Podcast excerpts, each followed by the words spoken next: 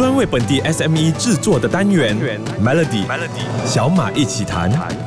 你好，我是小马。自雇人士 （self-employed） 这个词在现代的商业世界中蛮普遍的，但你知道什么是自雇人士吗？它跟 freelancer 自由业者是一样的吗？自雇人士的生活又是怎么样的一种概念呢？他们是不是不再愿意被传统的雇佣关系束缚的人呢？这个礼拜的小马奇谈将让你更加了解自雇人士。无论你是不是这群人当中的其中一位，还是计划成为一名自雇者，又或者只是好奇这个话题，相信这个礼拜的内容都将为你带来新的认识。我也特别邀请到我的好朋友、企业导师严生健博士严博来为大家解答疑惑。严博你好，小马你好，听众朋友大家早上好，我是创世纪商学院的创办人严博。严博可不可以请你解释什么是自雇人士？一般又涉及到什么行业呢？自雇人士对我来说就是那一些自己雇佣自己，我不属于任何的组织，也不向任何的雇主做长期承诺而从事某种职业的人。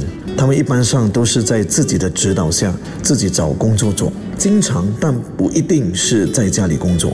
我发现到一般涉及的行业有很多是属于呃小生意的老板、自由的职业者、合同工、佣金驾驶员、专业的寿险代理员、专业的旅行推销员，还有很多的房产经纪人，其实都是属于自雇人士。其他的还包括了一些脑力的劳动者，很像作家啦。编辑或者做会计的朋友们，一些的服务提供者，好像设计师、美容师，还有教育工作者等等，都是属于自雇人士。那据我的观察，很多的微型的企业呢，这些的小老板其实都属于自雇人士。虽然他们当中有一些是有聘请员工的，但是我发现他们的整个思维模式、管理的方法，还是自己在为自己的打工的模式。谢谢严博。或许你对自雇人士还是有很多的疑问。这群单打独斗的人，生意能够做强做大吗？他们可以怎么企业化呢？明天的小马一起谈将有严博继续为你解答。锁定 Melody。好了，我是小马。随着科技的发展和社会的变化，现在人们赚钱的方面的选择也比以前多了很多。不管是创业、当企业家、自由接案子、兼职当房地产经纪、网购平台的微商，还是在社交平台卖海鲜，都都能够闯出自己的一片天。昨天和你解释了什么是自雇人士 （self-employed） 这个领域很广泛，也很多元化。他们肯定也在赚钱的过程中面对不一样的挑战和机会。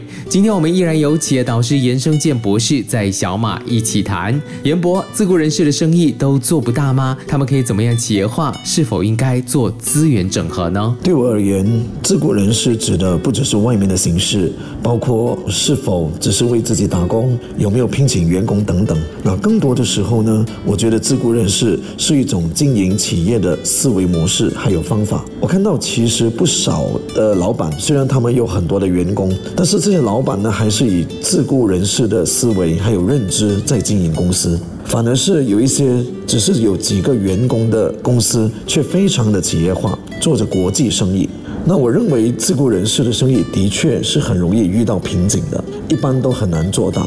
因为主要的原因还是他们都是靠着个人的知识、才干、时间还有体力去换取回酬，一般上都很难被复制，也很难做大。我觉得企业化就是围绕企业的商业模式去思考资源配置的最佳系统还有机制。一方面呢，我们努力的去吸引合适的人才加入；那一方面也去思考如何打造融合第三方合作伙伴的生态圈，大家一起努力的为客户创造最大的价值，为企业与员工创造最大的回酬。谢谢严博。所以有些人说，虽然大部分的自雇人士比一般上班族的工作时间更自由、更 flex。但自雇人士需要一颗强大的心，还有积极的态度。没有动就没有收入，要做大做强，可能还要比一般人更加努力，还要更加多的运气。明天的小马一起谈，再和你聊更多。你好，我是小马。很多人都会遇到这个问题，对未来的业务开发有想法，但又不想请全职的营销团队。很多老板在缺乏全职人员的情况下，很难找到一个高性价比的解决方案。还好现在有些选择可以帮到你，那就是业务外包和 freelancer 自由工作者。美国猎头公司 Upwork 很多年前呢就已经从调查发现，有百分之五十五的公司打算增加聘用 freelancer。由此可见，追求弹性是未来职场的大趋势。而站在企业的角度和 freelancer 合作，除了节省成本之外呢，也有提升效率等等的好处。我们来听听专家怎么说好了。严博，很多企业现在想让人力成本比较伸缩性，选择跟好几个不同的 freelancer 合作，这样的优缺点会是什么呢？我个人是非常认同，在经营生意的时候，去选择与合适的第三方伙伴，好像飞蓝色来合作。我觉得这种的做法的优点有很多。那第一呢，它能够帮助我们降低长期人力资源的成本。第二，就是有很多的第三方合作伙伴，其实因为他们已经长年累月的专注在自己的强项和服务，呃，他们已经是预备好随时可以提供最极致的服务给我们。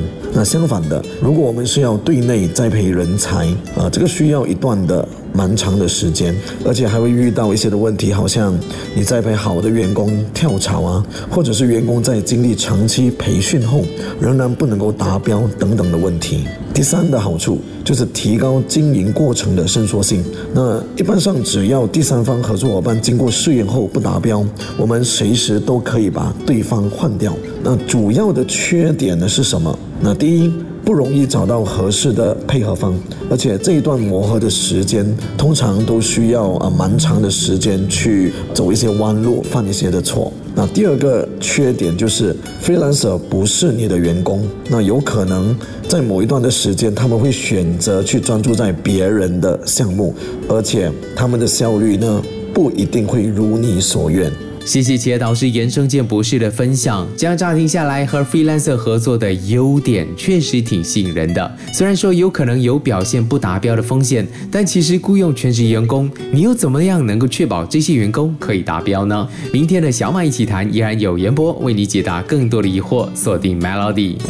你好，我是小马。现在很多人创业都走精致路线，人员不会太多，甚至是 solo entrepreneur 这样的趋势呢？或许是因为科技的进步和互联网的便捷性，让创业者能够以相对低的成本开展业务。然而，随着业务的增长，独自应对可能会变得困难，甚至不可行。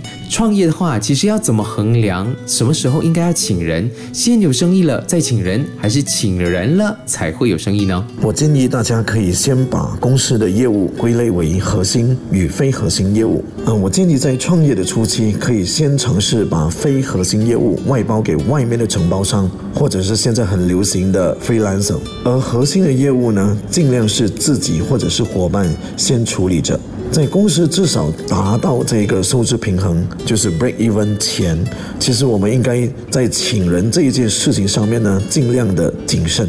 呃，那个时候请人的范围啊，我觉得应该局限在核心的业务里面。慢慢的，等到公司的运作模式还有盈利模式开始不断的成型，而且趋向稳定，我们再决定是否要扩大团队，去扩大我们的生意渠道。我觉得在整个的过程当中，最重要的是我们能够找到一般理念一致。而且能够互相引流的合作伙伴，而这些合作伙伴呢，他们能够把精准的客户群直接的引流给我们。我觉得这样肯定可以帮助我们少走很多的弯路，帮助企业更有效的去配置资源。谢谢企业导师严胜健博士提供的这些建议。招人或许增加成本，要请人或许增加成本，但也可能会快速增长。所以呢，每个创业者都需要评估自己的资源、目标和风险的承受能力，做出适合自己的决定。明天继续有严生健博士跟小马一起谈。Hello，我是小马。过去几天的小马一起谈，由企业导师严生健博士为我们提供了非常实用的商业资讯。那我也特别荣幸呢，在这一季的 Ashore 企业帮帮忙，也再次邀请到了严博来担任企业转型总顾问。严博，这一次你再次成为了 Ashore 企业帮帮忙的企业转型总顾问，也第三次成为导师了，感觉怎么样？真的非常感恩能够连续三季都参与企业帮帮忙这么有意义的节目，并且再度被节目组委任为企业转型总顾问。我真的觉得这是一份很深很大的责任，并且也完全契合了我创办创世纪商学院办教育的使命，就是协助中小企业持续盈利、转型升级。我对第三季节目的播出有非常大的期待，因为这一次呃节目的发起人、主持人小马，还有节目组呢，他们都做了一些的创新，当中包括最重要的就是每一个个案，我们都会用两集来描述整个企业转型的故事。那我们更深入也更贴心的去追踪每一个个案转型的过程以及结果。我深深的相信，这一次一定会为观众带来更多企业经营上的启发与学习。那就让我剧透一下，这也是节目组三季以来第一次到国外进行拍摄的工作，内容保证是绝对的精彩绝伦。我在这里呼吁大家一定要热烈的支持收看，还有去分享一个这么有意义的节目。谢谢严博 啊，也顺便为我自己的这个节目《Astro 企业帮帮忙》打广告。是的，《Astro 企业帮帮忙》已经来到第三季，这个星期天会播出第五集。六个不同类型的企业主会透过节目转型升级，不只是考验企业主的毅力，这一次也挑战我们拍摄团队的极限。所以呢，不要忘了每个星期天晚上十一点钟在 Astro EC，星期一晚上九点三十分会重播。当然，你也可以透过 Astro Go 点播观看。再次谢谢严博五天的分享，想要重听回这个礼拜的内容，欢迎去到 SYOK Show 来收听。我是小马，我们下个礼拜再见。Melody 小马一起谈，早上十点首播，傍晚六点重播，用两分钟的时间，每天抓住一个新的变化。